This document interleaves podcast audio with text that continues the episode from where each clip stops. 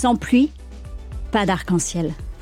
Un podcast dédié aux femmes inspirantes qui se sont révélées et ont trouvé leur voie suite à une épreuve. L'arc-en-ciel, c'est le bonheur après l'épreuve. Bonheur que l'on apprécie justement davantage grâce aux obstacles rencontrés sur son chemin. Je suis Sarah Pebro, comédienne, humoriste et auteur. J'ai eu un cancer du sein à 30 ans. J'en ai fait un spectacle qui s'appelle K Surprise, après avoir publié un livre, Sarah, 30 ans, mon cancer, même pas peur. Suite à mon cancer, j'ai eu mon plus bel arc-en-ciel. Un bébé. Sans pluie, pas d'arc-en-ciel. Un titre inspiré de ma grand-mère adorée, Mamé.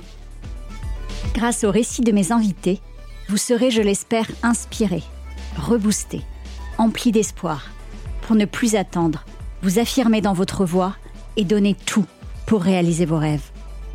Ronsard écrivait C'est la nuit qu'il est beau de croire à la lumière. L'épreuve est une occasion donnée pour donner une nouvelle direction à sa vie et réaliser ses rêves. Sans pluie, pas d'arc-en-ciel.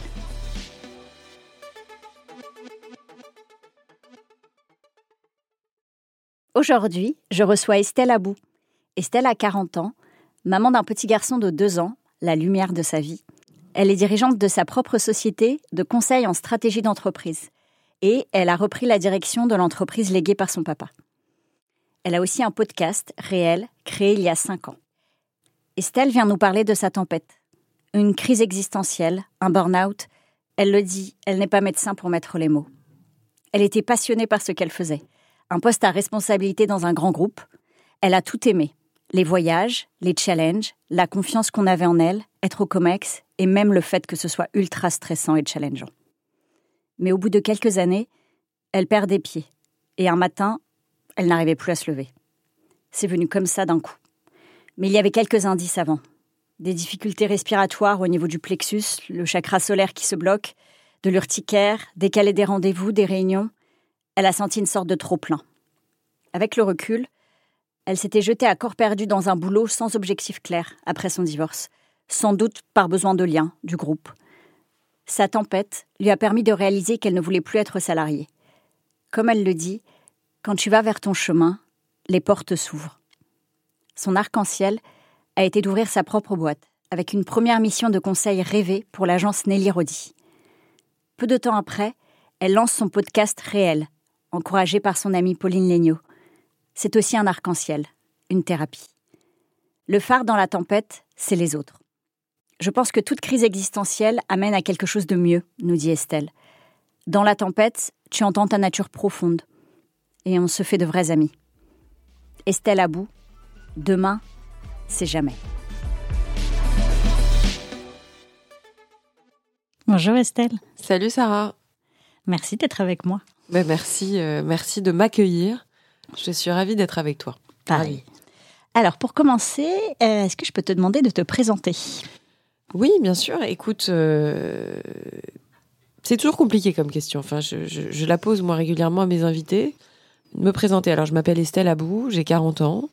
J'ai décidé d'assumer cet âge-là. Finalement, je le vis pas trop mal.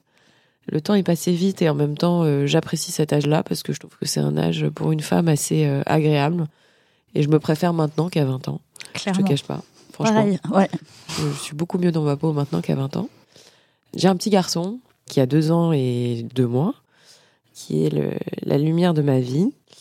Je travaille euh, aujourd'hui, j'ai plusieurs activités, c'est un peu compliqué ma vie. Depuis le décès de mon père en, septembre euh, dernier, j'ai repris ces activités. Donc ce qui fait qu'aujourd'hui je suis euh, dirigeante de ces activités, enfin de l'entreprise qu'il m'a qu'il léguée. Et également de ma propre entreprise que j'ai montée après une quinzaine d'années d'expérience professionnelle. Donc je fais du conseil en stratégie d'entreprise, globalement, on va dire ça comme ça. Et j'ai un podcast qui s'appelle Réel. Voilà. Qui est super. À écouter si vous ne le connaissez pas déjà. gentil. T'es gentil. Alors, on va aller un petit peu en arrière euh, dans l'enfance. Est-ce que tu te rappelles à quoi tu jouais quand tu étais enfant?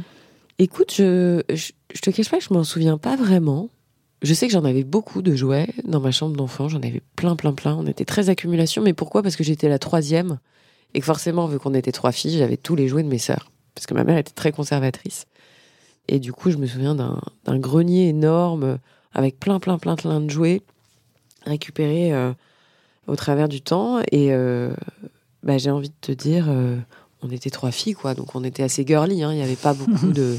Il y avait les voitures. Les voitures, pourquoi? Parce que mon père est passionné d'auto, enfin était passionné d'auto. Donc on a tout de suite baigné dedans, en fait, chacune. On a tout de suite euh, eu des petites voitures parce que mon père était passionné de voitures, mais c'était le seul garçon de la maison quand même. hein. Mais c'est vrai qu'il y a toujours eu des petites voitures. Je crois qu'il y avait des poupées, forcément. Il y avait des Barbies. Il y avait des, jouets d'accumulation, enfin des trucs, tu vois, qu'on peut, les puzzles, les machins, les trucs, les Lego, enfin tout ça. Euh, mais je crois que j'étais pas très jouet, tu veux que je te dise? Enfin, j'ai pas de mémoire euh, précise là-dessus. Je jouais avec les autres, je crois. Vraiment, je. Ou je. Non, je- tu me poses une colle. Tu veux que je dise Tu Ah me poses oui. une colle. C'est très flou pour moi. Peut-être très vous flou. inventiez des histoires et vous racontez. C'est euh. À trois, l'avantage, tu peux faire pas mal de trucs. euh. Ouais, je- j'embêtais mes sœurs. euh, Je voulais absolument jouer avec elles, elles pas trop. Ouais, J'ai eu Euh. la même. enfin, il y en avait qu'une. Après, c'était des frères, mais je vois le truc. Mais voilà, mais non, écoute, Barbie, quoi. Ouais, bah oui. Je suis team Barbie quand même. hein. Ça a Non. marqué notre enfance, indignement ou pas, mais ça l'a marqué quand même. C'est ça. Voilà. Voilà, voilà. Et euh, est-ce que tu te rappelles à quoi tu rêvais? Parce que tu avais déjà des rêves de ce que tu Ouais. voulais faire plus tard. Ouais. Je voulais être actrice, je voulais être star. Je crois que ça, m'attirait d'être une star. Je crois que c'était vraiment hyper important pour moi d'être une star. Je sais pas pourquoi. Euh, va savoir si c'était les films, euh, la culture cinématographique, enfin je sais pas. La lumière, la, la quête de lumière. et actrice, pourquoi? Parce que je trouvais ça drôle, je trouvais ça marrant. Donc quand j'étais petite, je voulais faire ça. Mais toute petite, hein. je crois que c'était vraiment un truc euh, euh, de petite fille. Et puis plus tard, j'ai voulu être journaliste. Voilà. Plus tard. Euh, Mais non, franchement, actrice, ça m'est passé naturellement, en fait, en grandissant. Parce que j'ai fait du théâtre quand j'étais petite, grâce à ma mère qui, me trimballait dans des cours de théâtre. D'abord à Saint-Cloud, dans le 92, où on a grandi. Et après, j'ai fait le cours Florent. Et en fait, au cours Florent, euh, je l'ai fait en. C'était le samedi, c'était pas les cours euh, professionnels. Et, euh, et j'ai, j'avais été sélectionnée pour passer en cours professionnel. Enfin, mon prof de l'école m'avait dit bon, écoute, faudrait peut-être que tu en fasses un métier. Et alors là, j'ai eu une espèce de cas de conscience et je me suis dit oh là là, ça devient sérieux là. Et à vrai dire, je voyais des filles galérer. Ouais. Je voyais des filles galérer sérieusement. Je voyais ce que ça impliquait pour une femme. Et j'étais pas prête à faire ça. Voilà. Donc, euh, dans ce que ça implique pour une femme, attention, il n'y a pas de jugement de valeur, mais moi, j'étais pas prête à le faire. Donc, c'est pour ça que je dis, je, je- oui, j'ai rêvé d'être actrice, mais j'ai dérêvé d'être actrice. Euh, par contre, être journaliste, c'était mon rêve. Et honnêtement, je pense que le podcast, ça m'aide à, ça m'aide à, à accomplir un peu une partie de ce rêve. Voilà. J'ai pas ma carte de presse, mais euh, qui sait? Déjà, oui, voilà. Il n'est pas trop tard. Ça peut bien. arriver.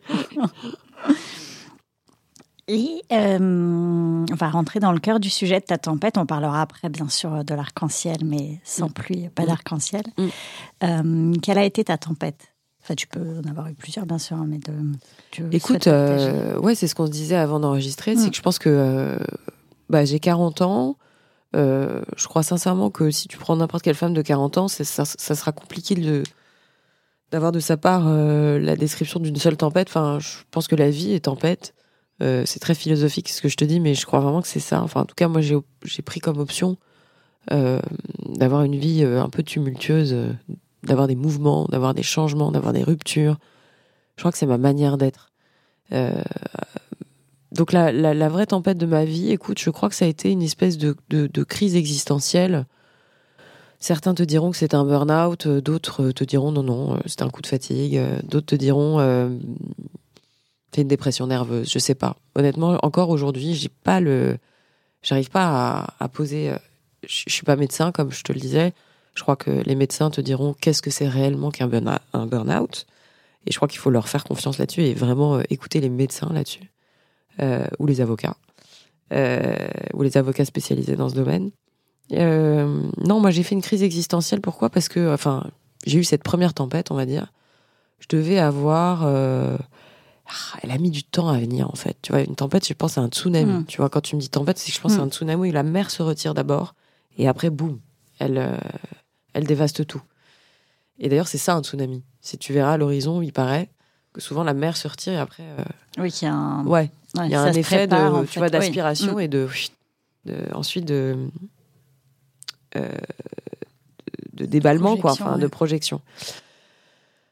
Euh, écoute la tempête. Donc comment elle a commencé? Je pense qu'en fait j'avais accumulé au travers du temps plein d'expériences. J'avais pas pris de vacances. Je m'étais jamais trop posé de questions. Pour moi, il fallait bosser en fait.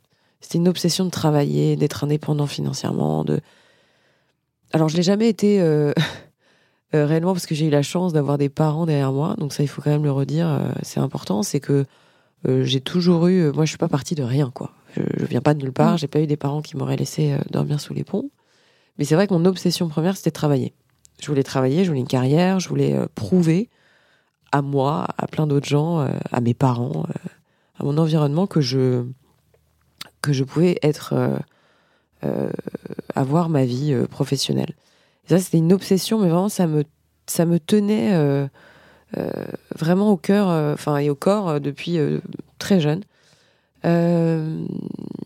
Et en fait, un jour, j'ai choisi de de divorcer euh, pour plein de raisons. J'ai ensuite repris mes, enfin, j'avais repris mes études à HEC Entrepreneur. J'ai divorcé à la fin. Et à la fin de, après ce, ce divorce, il m'a fallu trouver un job euh, qui me mettait des œillères, qui me permettait également de partir à l'étranger. J'avais pas eu d'expérience à l'étranger, donc j'avais besoin d'un truc où je ne faisais que travailler. Et c'était vraiment une volonté de ma part. Mm. C'était- C'était vraiment Ouais. un truc. euh, bon, j'ai divorcé. euh, une partie de ma famille était partie. En plus, avait quitté la France. Euh, donc je me sentais un peu seule. Euh, C'était à l'époque juste après euh, Charlie Hebdo, qui Ouais. m'avait complètement mise par terre. Enfin, ça m'avait terrassé cette phase française. Et euh, pour plein de raisons. hein. D'abord parce que j'ai perdu des gens que je connaissais, mais aussi euh, structurellement, je, je me suis plus sentie en sécurité en Mhm. France. Euh, et là, j'ai choisi un job. Enfin, j'ai été, j'ai été travailler dans une entreprise exceptionnelle. Euh, et je tiens à le dire et à le redire. C'est qu'il n'y a jamais de mauvais ou que du mauvais ou que du bon dans une tempête. Ouais. Voilà. C'est que c'est généralement on va vers cette tempête. On Et a besoin. beaucoup. Enfin, on c'est sur notre parcours C'est quelque sur part. notre parcours et je pense qu'on y va consciemment. Et, euh, ou inconsciemment, mais en tout cas, on y va. Et du coup, j'ai pris ce job avec joie. J'ai adoré ce boulot. Et aujourd'hui encore, je ne pourrais pas te dire que je ne l'ai pas aimé Mm. de A à Z. J'ai tout aimé.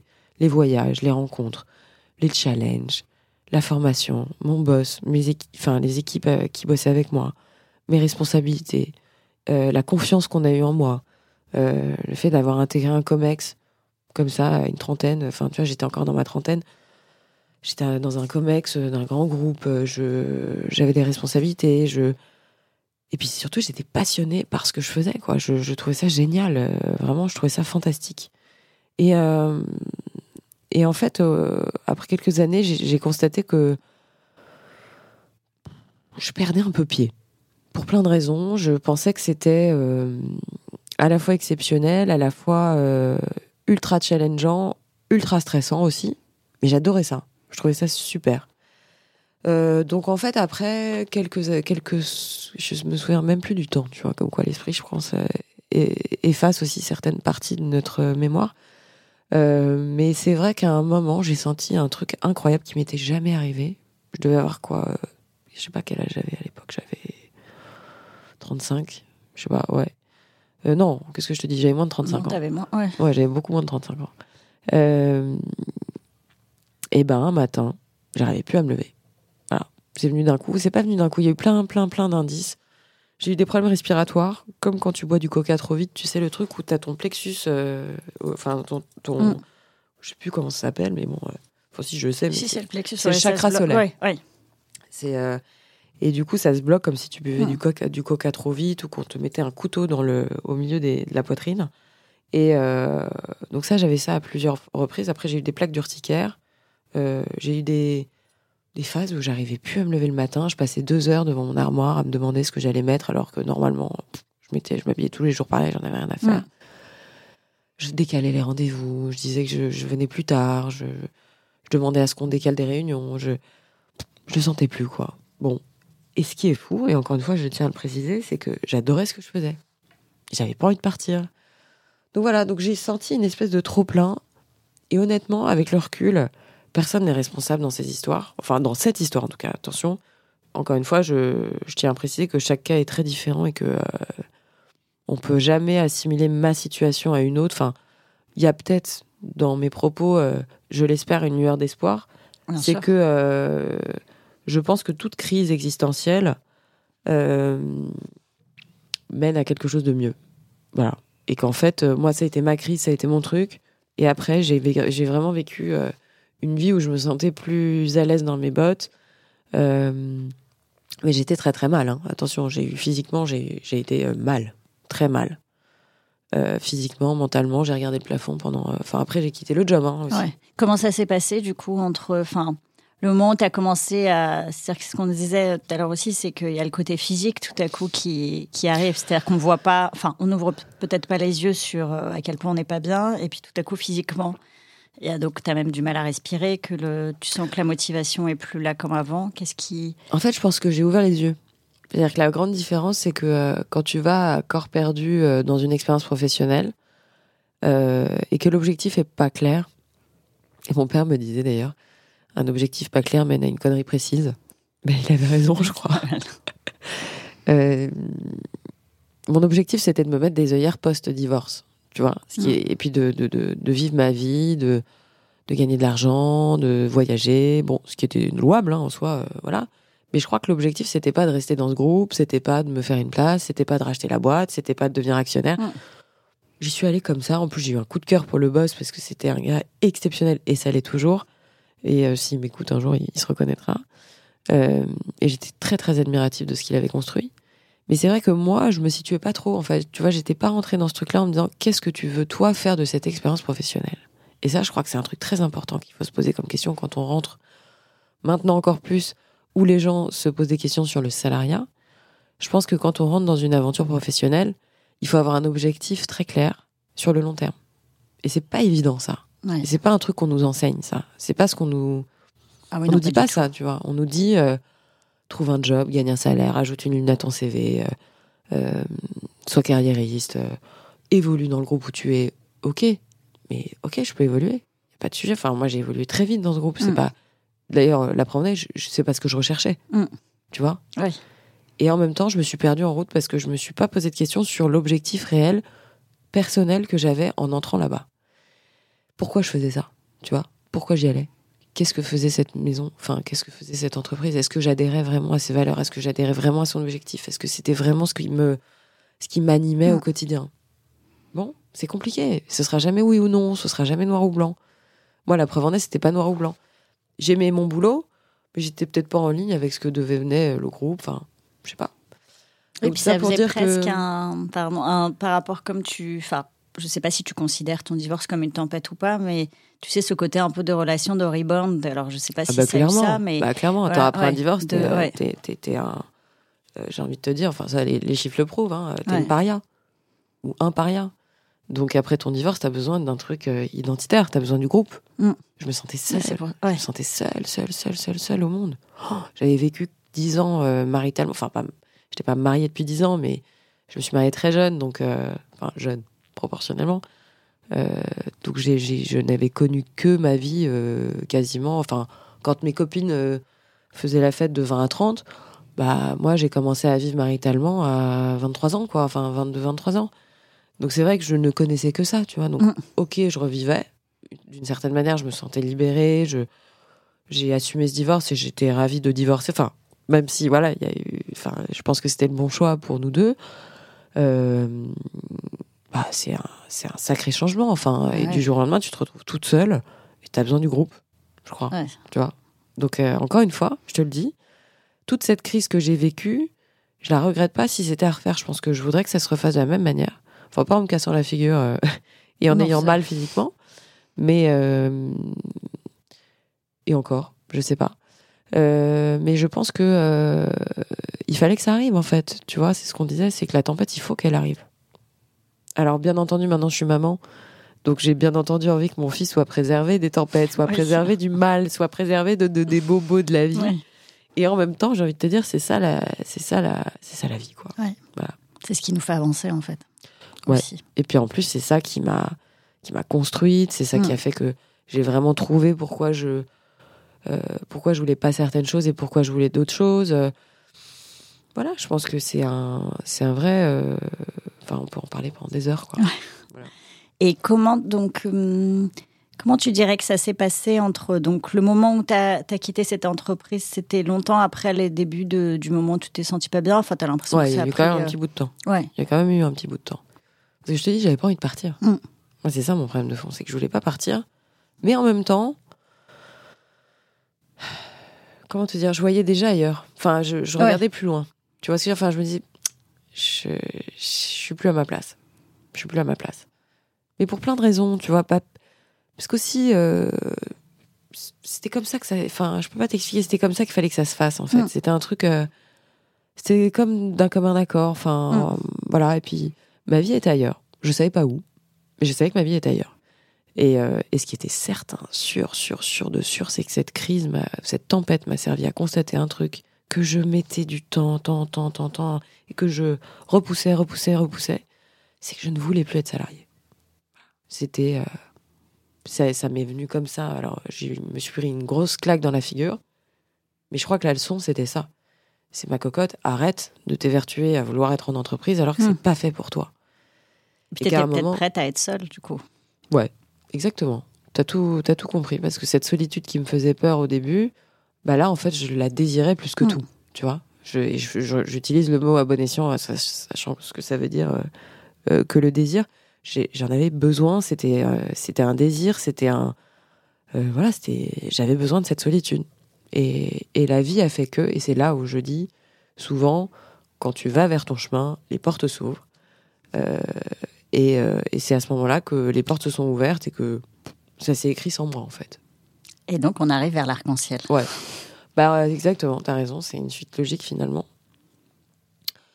Euh, donc, je veux plus être salarié, euh, je veux prendre du temps, ce qui m'est pas arrivé depuis très, très, très longtemps. Donc, je te dis, vraiment, je regardais Ouais. le plafond. hein. Il y avait des journées où je regardais le Mm. plafond. Et alors, ça, dans ma famille, dans ma. Ouais. Dans mes, dans- tu vois ce que je veux dire. Oui, oui, je comprends. C'est Là, je te que quand je disais à mon père, mon père me disait Qu'est-ce que tu fais? Papa, je regarde le plafond. Alors là, je peux vous dire, je, je, je- ouais, Ah ouais, j'ai Ouais, assumé je- de dire ça à, à, à mon père. Euh, et j'avoue que j'en ai eu besoin de regarder le plafond. Alors, je te dis pas que ça a duré des siècles, hein, euh, bien au contraire. Mais je dessinais, je faisais des trucs complètement que je n'avais jamais fait de ma vie.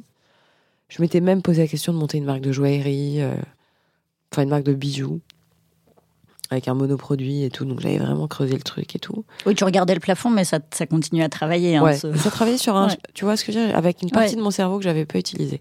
Oui, c'est ça. mon cerveau, euh. D'ailleurs, on m'avait analysé le cerveau dans mon ancien job, justement ce job-là, où j'avais euh, été diagnostiqué comme, ayant un cortex gauche surdéveloppé avec un esprit, euh, un esprit. on m'avait dit, bah en fait, t'as le cerveau. Si on regarde pas ton nom et ton âge, t'as le cerveau d'un.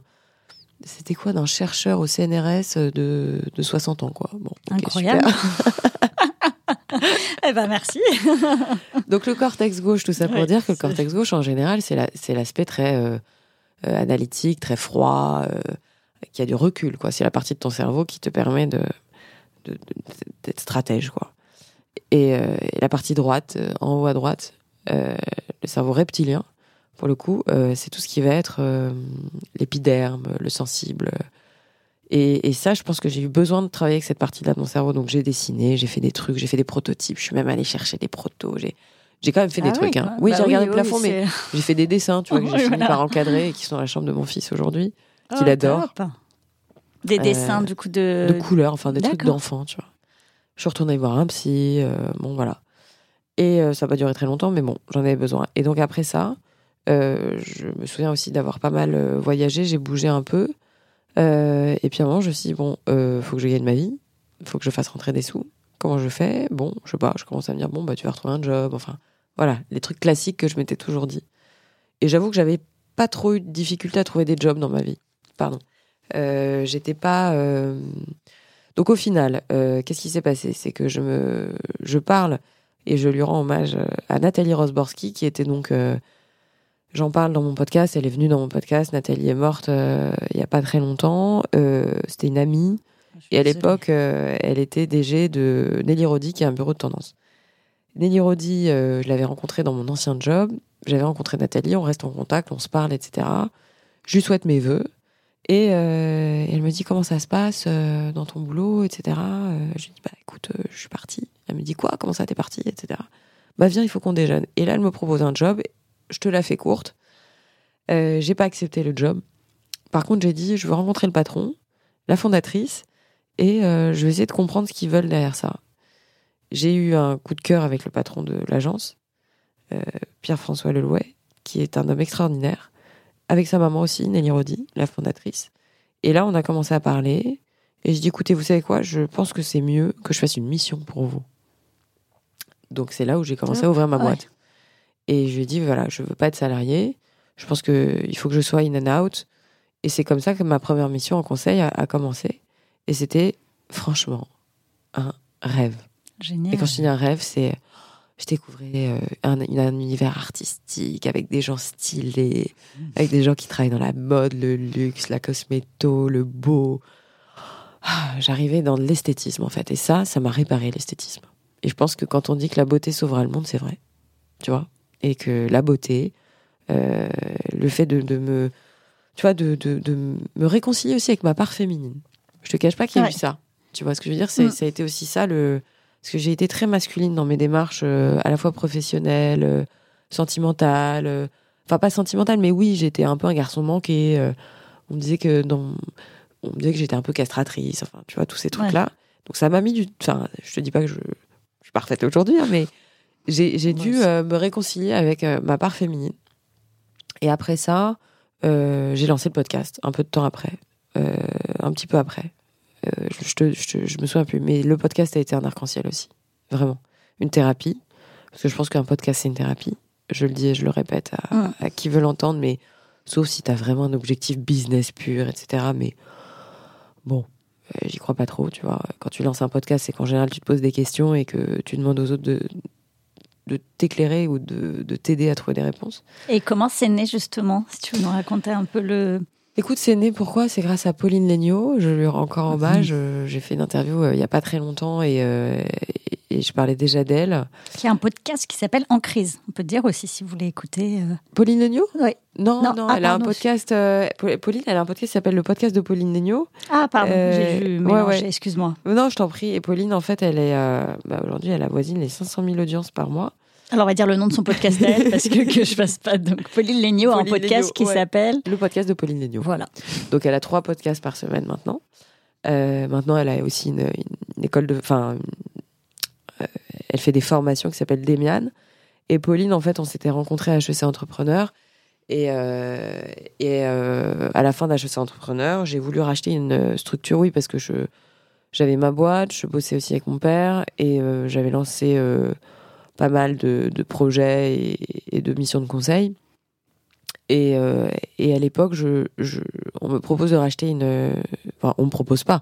Je vois passer un projet de reprise d'entreprise d'un magazine qui s'appelle Cosette. Euh, encore une fois, je te la fais courte parce que je raconte cette histoire souvent, mais ça mériterait d'en parler pendant des heures. Je rachète par, je, finis par ne pas racheter Cosette. C'est un échec, euh, un vrai échec personnel. Et, euh, et après ça, je me dis, je peux pas rester sur ça. Il faut que je monte un média. Et je suis partie, en fait, à la base, le podcast, je voulais créer un média. Et je me suis dit, mais ouais, mais un média, il va falloir que je lève de l'argent. Et j'avais ce business plan de reprise de Cosette sur les bras. Mais en même temps, j'avais, ça faisait six mois que j'étais dessus. Je, j'avais pas réussi, etc. Et je me suis dit, non, mais en fait, je peux monter un truc là, maintenant, tout de suite, euh, avec mes moyens du bord, euh, sans lever d'argent, sans aller voir de banque sans équipe, sans recrutement, euh, je veux me lancer toute seule. Et puis j'avais cette fibre euh, journalistique qui revenait à la surface de manière très très très très très euh, virulente, enfin très présente. J'appelle Pauline et je lui dis écoute Pauline, j'ai vu que chez Grazia, le directeur de la publication avait fait l'ENS, toi t'as fait l'ENS, on s'est rencontrés à chez Entrepreneur, on est copines, viens on monte un média ensemble.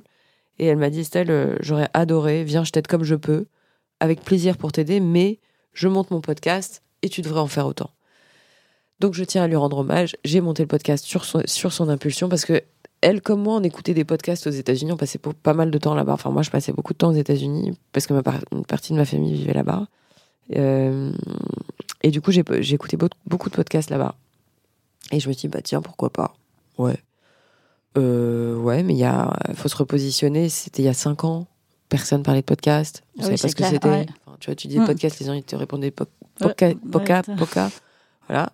Pocantas. Qu'est-ce que Euh, c'est et, euh, et du coup, à l'époque, euh, je me dis, bon, euh, ok, bon, euh, si elle fait ça, c'est qu'elle a forcément. ouais, Pauline a rarement des mauvaises idées, donc euh, j'étudie le, le truc. Et je me dis, tiens, pourquoi pas, qu'est-ce qu'il me faut comme matériel, tata, tutu. Et hop, je me lance. Je me lance avec une amie à l'époque, Nora, euh, qui est une de mes très, très, très, très chères amies aujourd'hui, qui a migré vers l'Espagne, euh, mais qui, euh, à l'époque, lance deux, trois épisodes avec moi. J'étais un peu pas sereine de le faire seule. Et je sais pas de quoi je vais parler, je sais pas, je, je sais rien. Bon, Ah oui, tu sais pas de. Ouais. Je sais tu pas. dis juste que tu as envie de. Ouais, Voilà. j'ai envie de T'es le faire. partante pour l'aventure, mais tu sais pas Donc, j'y exactement. ouais. Et sans trop me poser de questions sur l'axe, sur l'objectif, tu vois. Encore Ouais. une fois, on parle de. Mais comme quoi, je, je tiens encore une fois à dire, j'avais pas d'objectif précis, c'était une connerie. Euh, Non, parce que tu l'as lancé en même temps. Non. Ouais, Avec, le euh, recul parce que euh, j'ai manqué d'ambition. Et ça, c'est une, c'est une vraie erreur. Euh, et voilà. Et donc après, encore une fois, deuxième hommage, deuxième grand remerciement à Jacques Attali, parce que j'ai cogité assez vite et à un moment, je me suis dit, bon, attends, t'es personne. Tu vas sur un média que personne ne connaît. Tu vas voir, euh, t'as peut-être deux personnes aujourd'hui qui ont monté un podcast que tu connais, qui sont Mathieu Stéphanie et Pauline Legnaud. Euh, tu te lances là-dedans et tout, il te faut une marque. Il faut que ton Ouais. premier invité soit une marque. Il faut Mm. que le premier invité soit connu. Et donc, à l'époque, j'avais rencontré Jacques Attali dans le cadre de ma vie professionnelle. Euh, je lui envoie un texto. Je lui dis, Jacques, j'ai besoin de vous. Est-ce que vous acceptez d'être mon invité dans mon podcast? Et il m'a répondu oui, directement, sans se poser de questions. Et alors là, encore une fois, je, je te dis, j'ai souvent des frissons quand je repense à ça, parce que ce oui m'a m'a vraiment, euh, m'a vraiment marqué euh, par sa générosité. Et du coup, Jacques est venu. Euh, je te parle même pas de l'épisode, c'était une catastrophe technique. Enfin, j'ai eu un plantage, j'ai- j'ai- Ajoute. bah, je gérais pas du tout Ouais. mon matériel. Enfin, bon, c'était les débuts. Et finalement, on a réussi à monter le truc. voilà. Et après, c'est parti. J'ai gagné en confiance. Les gens sont venus parce que c'est plus simple une fois que tu as Jacques Attali en première invité de faire venir d'autres gens. Euh, et je crois que vraiment, c'est une des plus belles, euh, un des plus beaux arcs-en-ciel de ma vie. Voilà. Génial. Voilà. Donc, euh, Et quand même, tu le dis pas, mais il y a un lien avec tes invités qui est super. Là, tu dis que tu savais pas forcément ce que tu voulais faire. Et moi, je trouve que c'est top ce que tu. ouais. faut que Bah, tu écoute, en fait, euh. c'est vrai que les, les invités, au début, c'était l'impact positif. Ouais. C'est-à-dire que j'étais quand même animée par un besoin de positivité dans ma vie, euh, pour plein de raisons. Mais je, comme je te le disais, je crois que j'avais besoin d'une ouverture euh, sur le monde. J'avais besoin de comprendre de quoi on était, de quoi j'étais entourée. Enfin, tu vois, comme une espèce de naissance, en fait. C'est très étrange. Mais j'étais dans une espèce de prisme. euh, comment te dire? Je peux pas t'expliquer. C'est très étrange. J'avais l'impression d'être un peu dans le noir. Et là, poum, d'avoir eu besoin d'aller dans la lumière. Et pour ça, d'avoir autour de moi des personnalités euh, que j'estimais, que j'aimais, que j'appréciais, que j'admirais, euh, et qui allaient m'apporter des réponses aux questionnements profonds que je me posais et auxquels je n'ai je, trouvais pas de réponse à mes questionnements dans euh, dans la presse de l'époque. Je trouvais qu'on prenait les nanas pour des abrutis. C'est toujours le cas. Enfin, euh, excuse-moi, hein, mais sur la presse magazine, Oui, euh, attention, il y a plein de médias fantastiques et ça, encore une fois, comme quoi chaque pierre à l'édifice est important bien sûr. parce que je t'assure, et c'est vraiment le constat que j'ai fait, je te dis pas que j'ai contribué au truc, mais depuis que les podcasts existent, bah, je pense que tout le monde s'est posé des questions.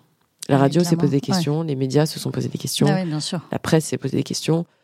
Voilà. Et donc on a réussi un truc, tous, autant les auditeurs que les podcasteurs, Ouais. que les invités, c'est qu'on a fait quand même bouger les lignes. Et que je trouve ouais. qu'aujourd'hui, Parler vraiment des choses, en Ouais. fait. Pas sous filtre. C'est ça. Enfin, Et là, de voir des podcasts aujourd'hui, d'avoir des gens qui te parlent franc jeu, d'avoir des gens qui te parlent de manière authentique, euh, réelle, euh, bah ça, je trouve que c'est vraiment une avancée extraordinaire qui a pu apporter, pour revenir à ton sujet, des arcs-en-ciel dans la vie des gens.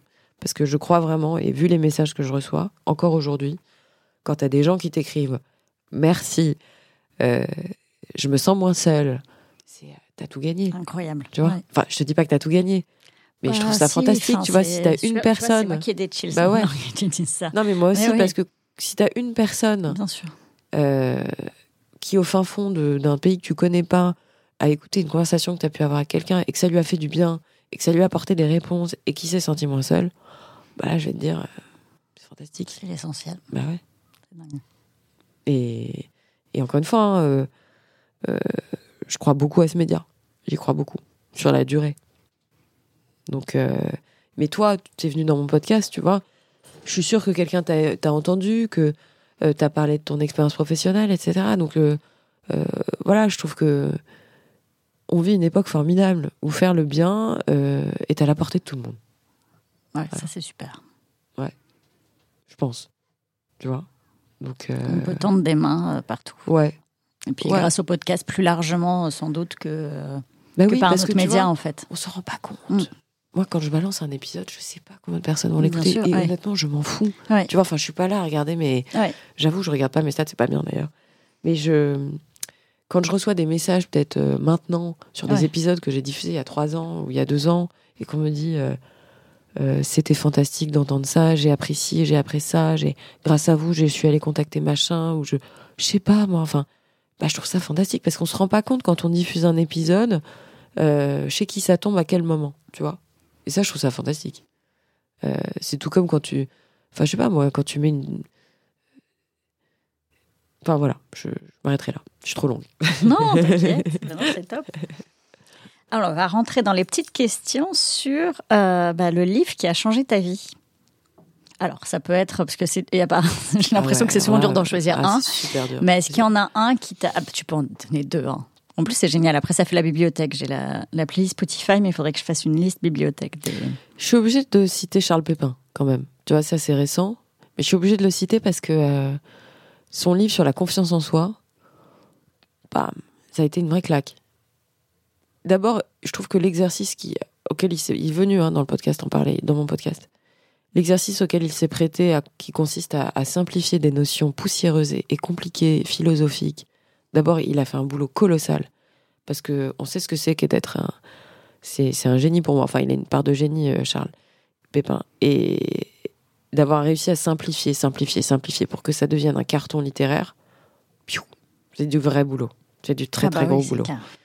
Et C'est ça, la plus grande intelligence, je trouve d'ailleurs, Ouais. d'arriver à expliquer ton savoir d'une manière à ce que ce soit accessible, sans en effet mythifier, mais juste. Parce que sa phrase, tu vois, la phrase qui te paraît hyper simple, hyper simplifiée, compréhensible par tous, ça, il s'y est repris à 100 fois, peut-être 20 fois, peut-être 25 fois pour l'écrire. Donc ça, pour moi, c'est un vrai acte de générosité. Parce que, euh, voilà. Donc ça, j'ai j'ai envie de t'en parler euh, maintenant et c'est, j'avoue que c'est, je te dirais pas que ça a changé ma vie, mais vu que là, je fais une rétrospective de mes podcasts, j'avoue que été quand même euh, Charles Pépin, enfin, pour donner des références assez récentes et assez euh, généralistes, je pense qu'il faut le lire. Les vertus de l'échec. euh, c'est une trilogie d'ailleurs. hein, c'est les vertus de l'échec, la confiance en soi et la rencontre. Il l'appelle comme trilogie. Euh, je te dirais pas encore une fois que ça a changé ma vie, mais en tout cas, ça m'a vraiment, ça m'a ouvert les yeux. Ensuite, plus de manière plus rétrospective et pour parler de l'enfance, le premier livre que ma sœur aînée m'a mis dans les mains, c'était un dimanche, je crois. euh, Je devais avoir euh, 12 ans, 13 ans. Euh, c'était La nuit de Elie Wiesel. Euh, et alors ça, ça m'a changé la vie. Euh, rien que de t'en parler, j'ai encore, euh, j'ai envie de limite me mettre à pleurer. Euh, euh, bah, pff, je, je sais pas si je peux t'en parler, mais enfin, en tout cas, si les gens euh, veulent savoir de quoi il s'agit, c'est euh, c'est sur la Shoah.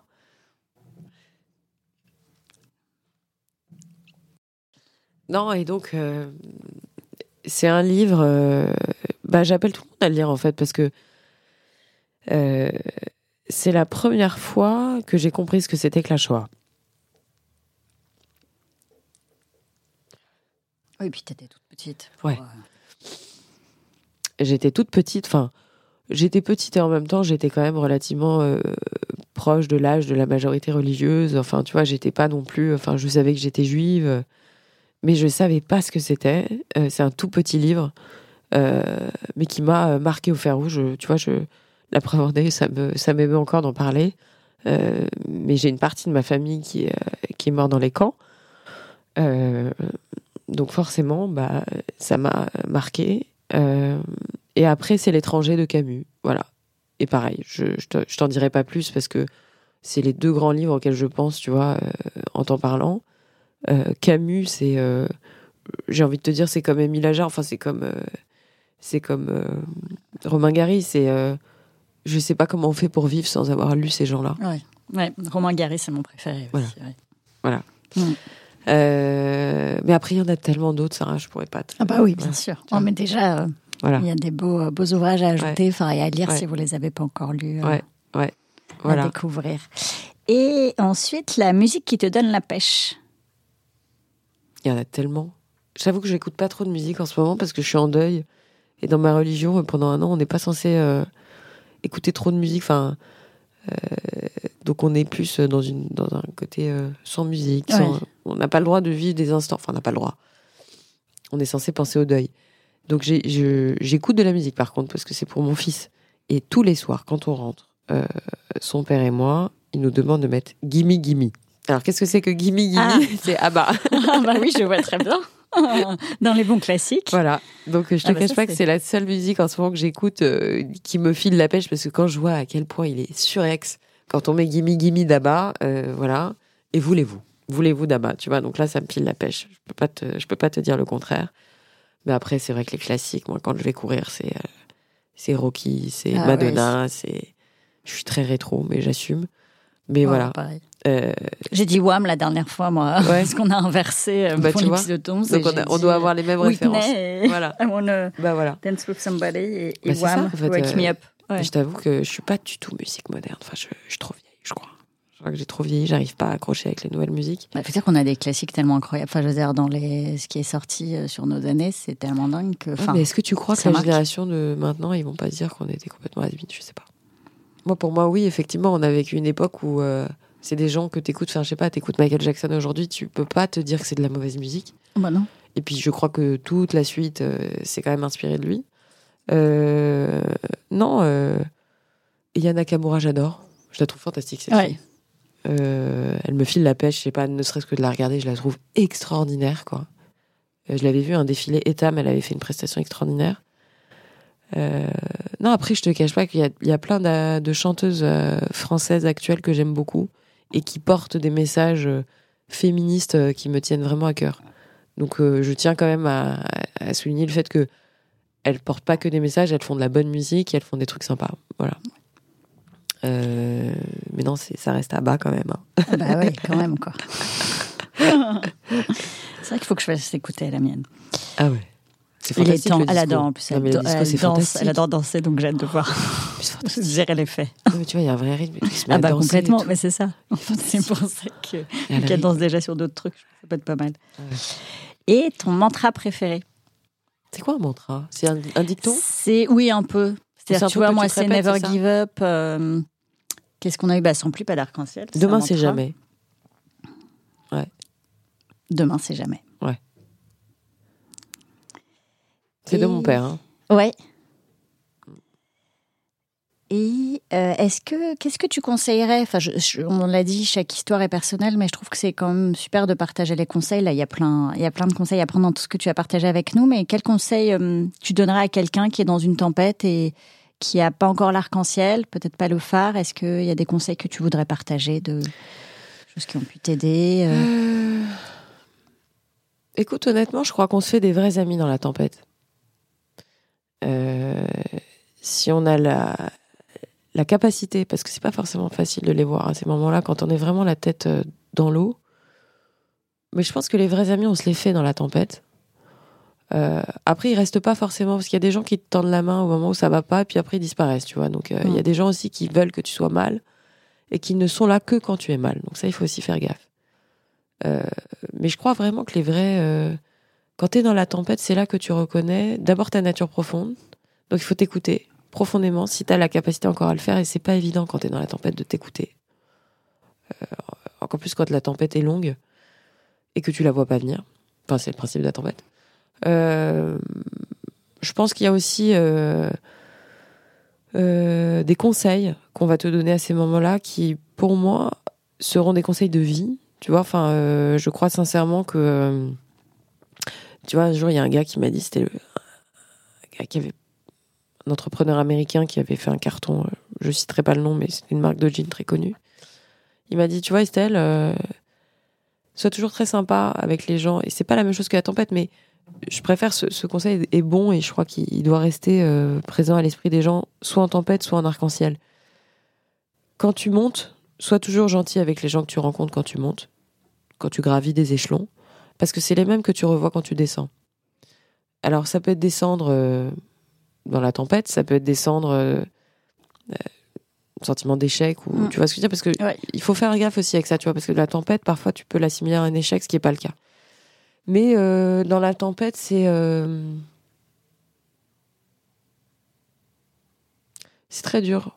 Parce que la tempête ça peut être aussi ta santé ça peut être des choses tu vois qui vraiment touchent à ta vie parce que c'est là on parle depuis tout à l'heure de trucs qui finalement sont pas bien importants tu vois euh, si parce que chaque tempête oui mais je crois que c'est resté dans l'action tu vois, et je pense que c'est vraiment un truc. Et là, pour le coup, euh, euh, je pense que toi-même, tu pourras mieux en parler que moi parce que tu es, euh, une warrior et que tu as, survécu à la plus grosse tempête qui consiste à avoir une atteinte à sa santé. Parce que c'est ça aussi, tu vois, ce que je veux dire, c'est la vraie tempête, c'est la santé. Le reste, j'ai envie de dire, c'est pas si important que ça, tu vois.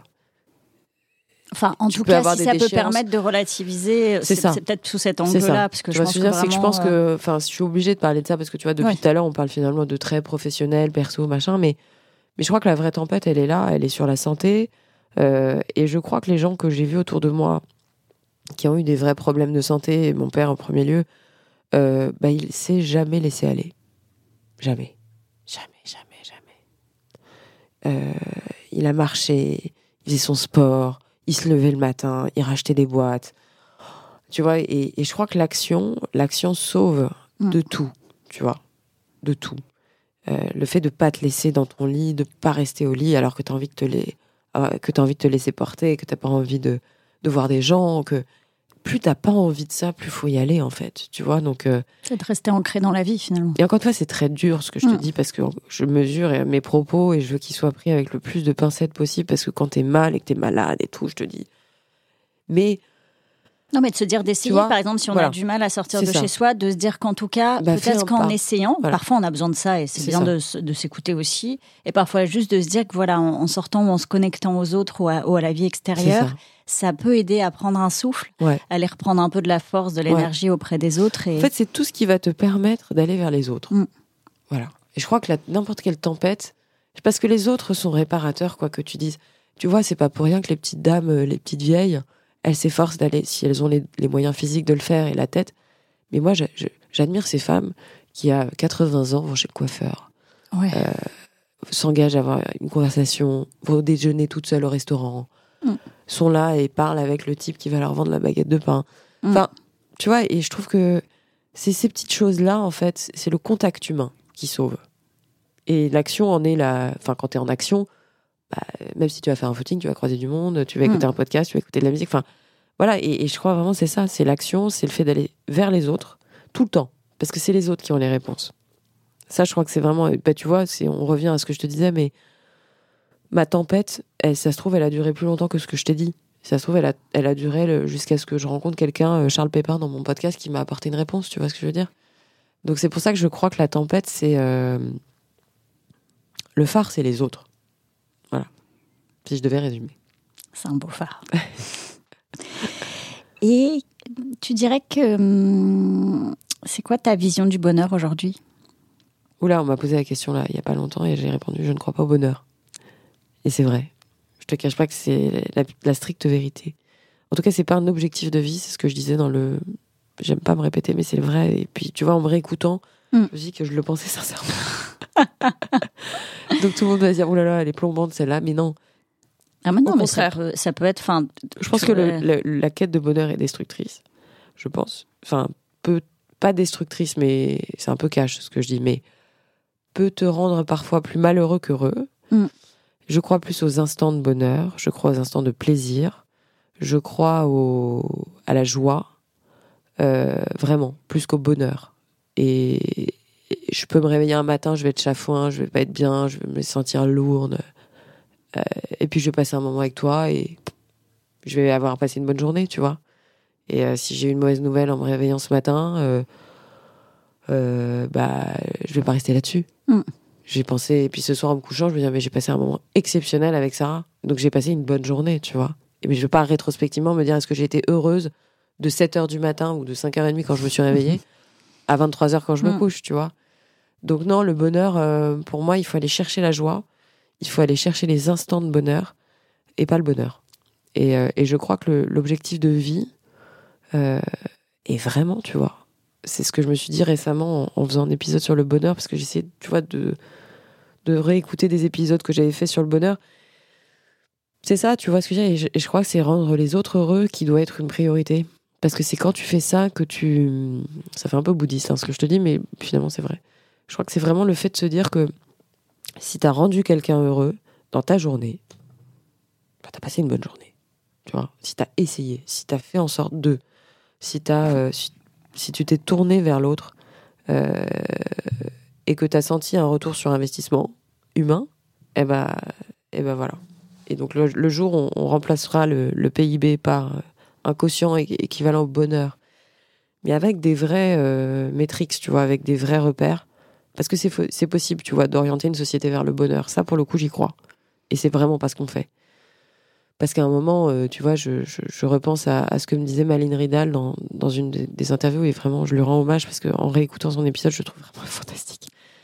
Elle dit ça doit être un projet de vie, le bonheur. Tu vois, Ouais. ça doit être un projet social, ça doit être un Mm. projet collectif. Euh, dès la plus tendre enfance, il faut apprendre aux enfants à, à valoriser leur personnalité, pas s'ils sont bons en maths. Je te dis pas que pour autant il faut enlever les maths. Je suis contre ce truc là qui consiste à dire à, 10, à 16 ans là aux gamins euh, base les maths. Ça, je trouve que c'est une absurdité. Parce que les maths, t'en auras besoin plus tard. Tu sais pas pourquoi, mais tu le sais euh, plus tard. Ouais. Mais tout ça pour dire que à l'école, au Danemark, l'empathie, c'est un cours. L'empathie, c'est des cours. Euh, la personnalité d'un enfant, on va reconnaître qu'un enfant est peut-être bon en maths et puis l'autre, il va être gentil. Et ben, il aura autant de bons résultats que l'autre parce qu'il saura être gentil. Alors ça, si on pouvait dire, appliquer ça. tu vois, donc Déjà, quand j'entends que maintenant, peut-être dans des, certaines écoles maternelles, ils commencent à, à avoir dans leur valeur de donner confiance en eux aux enfants, je me dis waouh. Enfin, je me dis alors ça, franchement, si on fait c'est une ça, grande avancée. c'est génial. C'est fantastique, tu vois, la prise de parole en public, les toutes ces choses qui sont quand même assez à la fois nordiques et, et américaines, parce que les enfants sont appris, ont appris très tôt aux États-Unis à, à prendre la parole, donc du coup à prendre confiance en eux. à- Complètement. Bah, tout ça, c'est des trucs auxquels on pense pas. Tu vois Ouais. Nous, euh, on nous dit euh, tourne ta langue euh, cette fois dans la bouche avant de parler. Bah non, Ah, en fait, ça. dis ce que Ne tu as à parle dire. pas trop, surtout. Voilà. ne t'écoute pas trop. Alors que c'est l'inverse, tu vois. Euh, Non, je pense que c'est un projet de société. Et, et, et ça, euh, je crois qu'il y a encore du boulot. Mais il y a du boulot à faire dès la plus tendre dans les entreprises, bien entendu. Mais tu vois, hier, j'étais à un truc à l'Assemblée nationale exceptionnel qui est grâce à Marie-Pierre Rixin. Et on parlait beaucoup de l'égalité homme-femme dans l'entreprise, tout ça. Et en fait, à un moment, j'ai pris un peu de recul. Je me suis dit, mais pourquoi on va pas à l'école Tu vois, pourquoi on va pas à l'école? Pourquoi le monsieur de Bouygues, qui est brillant, qui nous dit des trucs formidables, pourquoi il va pas à l'école raconter ces choses-là? Bien sûr. Parce que je vois à quel point mon fils de deux ans et deux mois comprend des choses. Il comprend même plus que moi, je pense. Il comprend les choses. Donc je me dis, un enfant de 5 ans, pourquoi tu vas pas lui dire un truc, toi, monsieur Bouygues, comme quoi c'est important qu'il y ait autant d'hommes que de femmes à l'école Pourquoi il faut que... Tu vois ce que je veux dire? Je, crois qu'en fait, on, est encore sur un vieux modèle. Euh, J'en veux beaucoup, beaucoup au ministère de, l'Éducation nationale de pas prendre à bras le corps des sujets euh, de harcèlement scolaire. De... Je pense que ça devrait devenir une priorité, de priorité, de priorité de changer l'école. Complètement, ouais. Et d'aller parler aux enfants. Ils, peuvent- ils sont en effet très intelligents. Je suis d'accord avec toi, souvent mieux que nous. Ils comprennent beaucoup plus. Ils ont une intelligence émotionnelle beaucoup Exactement. plus euh, qu'on le pense. Et il faut justement le, dé- le développer et profiter de ce moment-là pour euh, transmettre tous les messages de, de respect de l'autre, de la différence, de, euh, Ouais. de la, la fille non n'a pas moins de valeur parce qu'on ne sait pas ce qu'ils entendent chez eux, etc. C'est ça. Euh, Tu vois que vous êtes égaux tous les deux et Ouais. qu'on se respecte et que la différence c'est une richesse. C'est ça aussi, C'est c'est ça, que la différence c'est une richesse, d'être- de ne pas être tous pareils. C'est ça. Heureusement, qu'est-ce que ce serait embêtant. Parce de- qu'en fait, regarde, tout- depuis tout à l'heure, on parle d'une crise existentielle, mais elle n'est pas autre que un vieux modèle qui colle plus à l'ère du temps. Mm. Et en fait, ce vieux modèle, je trouve qu'il n'est pas dépoussiéré. On prend le, la, le, le- le- le- la conséquence du sujet, mais on prend pas le, le sujet qui est réinstaurons le bonheur à l'école. Complètement. Et arrêtons de Ça faire ça, de ça un programme. truc euh, Ouais, qui serait superficiel. Moi, j'ai ouais, détesté l'école. Je détestais l'école. J'ai aimé faire des études. Je me suis déclenchée après le bac. Euh, Pourquoi? pareil, Parce parce que- que... tu choisis ce que tu fais déjà. Ouais, parce coup qu'on aussi. t'a lâché la bride, Ouais. quoi, tu vois. Et quand t'as on a arrêté de te foutre des coups de bâton. Enfin, je- je- Et on n'est pas derrière toi avec le carnet scolaire, enfin le carnet de notes, je sais plus comment ça s'appelle, le truc de liaison avec les mots. euh, C'est ça, On tu vois. pas au niveau, n'articule pas, c'est bien. Alors, je de- sais que là, on est rentré Enfin. dans un truc inverse où il n'y a plus de notes. Enfin, Ah on ouais. va forcément retrouver un, rééquilibrage, mais. Oui, Excuse-moi, je me suis écartée de la question. Pas de souci, t'es sur le bonheur. on était bien. Euh, Est-ce qu'il y a quelque chose que tu n'as pas partagé avec nous euh, Un petit mot de la fin quelque chose que tu voudrais nous Toute dire mon admiration pour toi. euh, Un grand merci. Je, j'ai beaucoup de plaisir à, à- à échanger avec toi. Je tiens vraiment, vraiment à redire à quel point c'est important ce que tu fais, à quel point tu as un rôle modèle, parce qu'il faut le dire. Tu vois, hier j'ai entendu ce, ce terme-là, et même si le rôle modèle est euh, un petit peu, euh, un peu galvaudé aujourd'hui, enfin tout le monde en parle, mais je te dis vraiment bravo, parce que tu es un vrai modèle d'inspiration pour des femmes qui ont eu euh, une maladie et qui s'en sont remises et, qui l'ont pris avec euh, humour. Et ça, c'est fantastique parce que l'humour, c'est le plus grand signe d'intelligence. C'est là, pour moi, c'est la plus grande marque d'intelligence, l'humour. Et euh, donc, je te félicite. Euh, je te dis bravo pour ce que tu fais. Je te souhaite vraiment euh, euh, beaucoup de, joie dans ce que tu fais parce que c'est ça qu'il faut. C'est entre guillemets kiffer. Euh, donc euh, voilà. Donc euh, non, c'est la chose que je tenais à te dire. Donc un grand merci. Eh ben, Voilà. Un grand merci à toi d'être avec moi aujourd'hui pour ce moment et puis pour rendre aussi à César parce que tu fais partie des gens qui m'ont encouragé à, à me lancer dans ce projet. Ouais. Donc euh, voilà, sans plus d'arc-en-ciel existe aussi grâce à toi. Donc Ah bah t'es gentil. merci à toi. Merci Sarah. À bientôt. À bientôt. Merci d'avoir écouté cet épisode.